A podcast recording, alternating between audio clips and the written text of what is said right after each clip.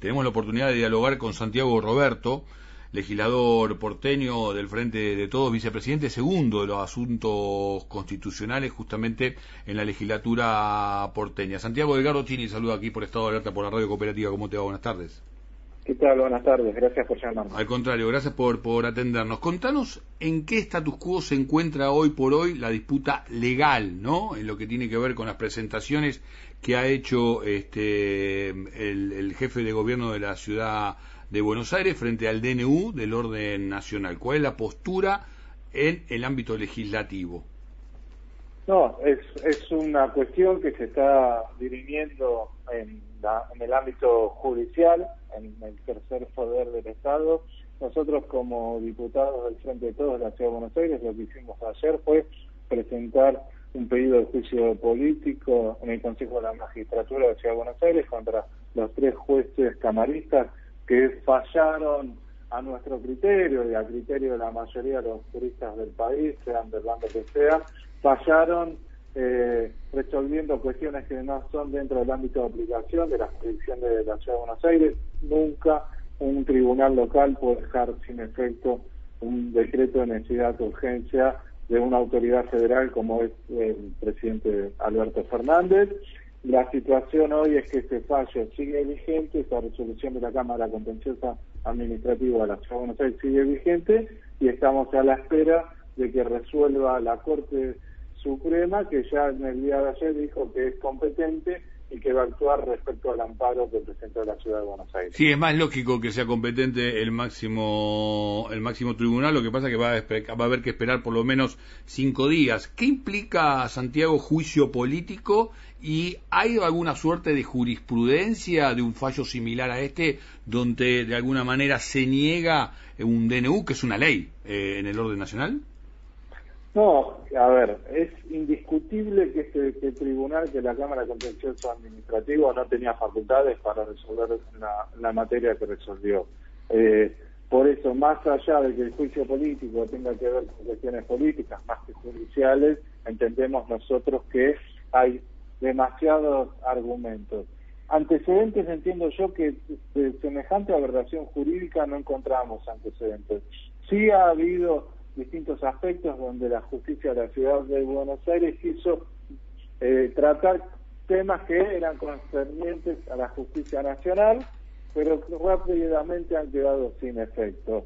Eh, una resolución de la gravedad como la que se resolvió el domingo pasado nunca ha habido y, entendemos de que los jueces deberían ser eh, llevados a juicio político y, y deberían también eh, eh, pagar por lo que han fallado, digamos, ¿no? Es una cuestión muy grave y más que en los momentos donde estamos viviendo. Eh, entendemos que eh, más allá de las vicisitudes jurídicas, ahí estamos en una situación muy complicada. En el día de hoy se han superado los 3.000 contagios en la ciudad de Buenos Aires más allá de esta disputa de... 3.345 para ser exacto. Exactamente. Yo entiendo que lo grave de la situación es que más allá de que nos quieran hacer discutir sobre clases presenciales o virtuales, me parece que lo que hay, donde hay que poner el ojo es en la situación sanitaria en el ámbito de la ciudad de mm. Buenos Aires. Ya la situación de los privados sabemos que está a un nivel de saturación muy grave y todo indica que si el nivel de contagio sigue diario de la situación como está en estos últimos días, la semana que viene va a ser muy complicado encontrar una cama de terapia dentro del ámbito de la salud pública de la ciudad. Eso me parece que es lo grave mm. y por eso no son momentos de discutir decisiones políticas de nuestro presidente o en último en último caso, si uno no está de acuerdo con lo que resuelve nuestro presidente, puertas adentro serán las discusiones, esas discusiones bajo ningún aspecto se pueden dar desde la televisión porque si no no son, dejan de ser decisiones, discusiones en base a las medidas a adoptar, sino pasan a ser cuestiones de marketing político que buscan un rédito electoral en estos momentos tan graves y sabemos lo que pasa cuando no hay medidas claras, cuando no, no, no vamos todos por el mismo camino.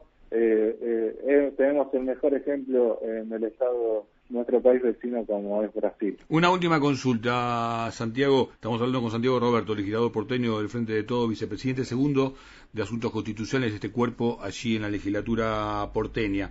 El presidente es Hernán Reyes, eh, que pertenece, eh, el presidente digo, de eh, el cuerpo la comisión. la comisión de Asuntos Constitucionales. ¿Hasta dónde puede avanzar, digo, el cuerpo legislativo en esta demanda? Y en todo caso, ¿has conversado? Con Reyes han pedido una reunión extraordinaria este, de este cuerpo de asuntos constitucionales para debatir este fallo?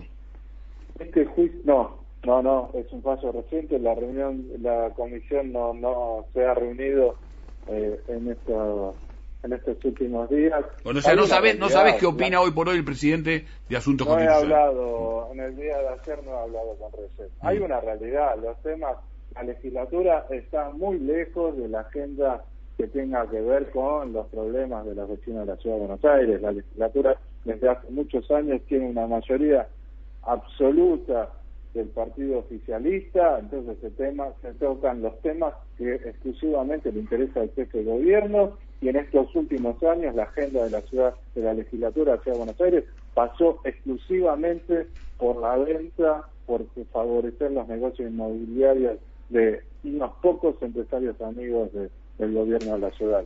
No, Sí.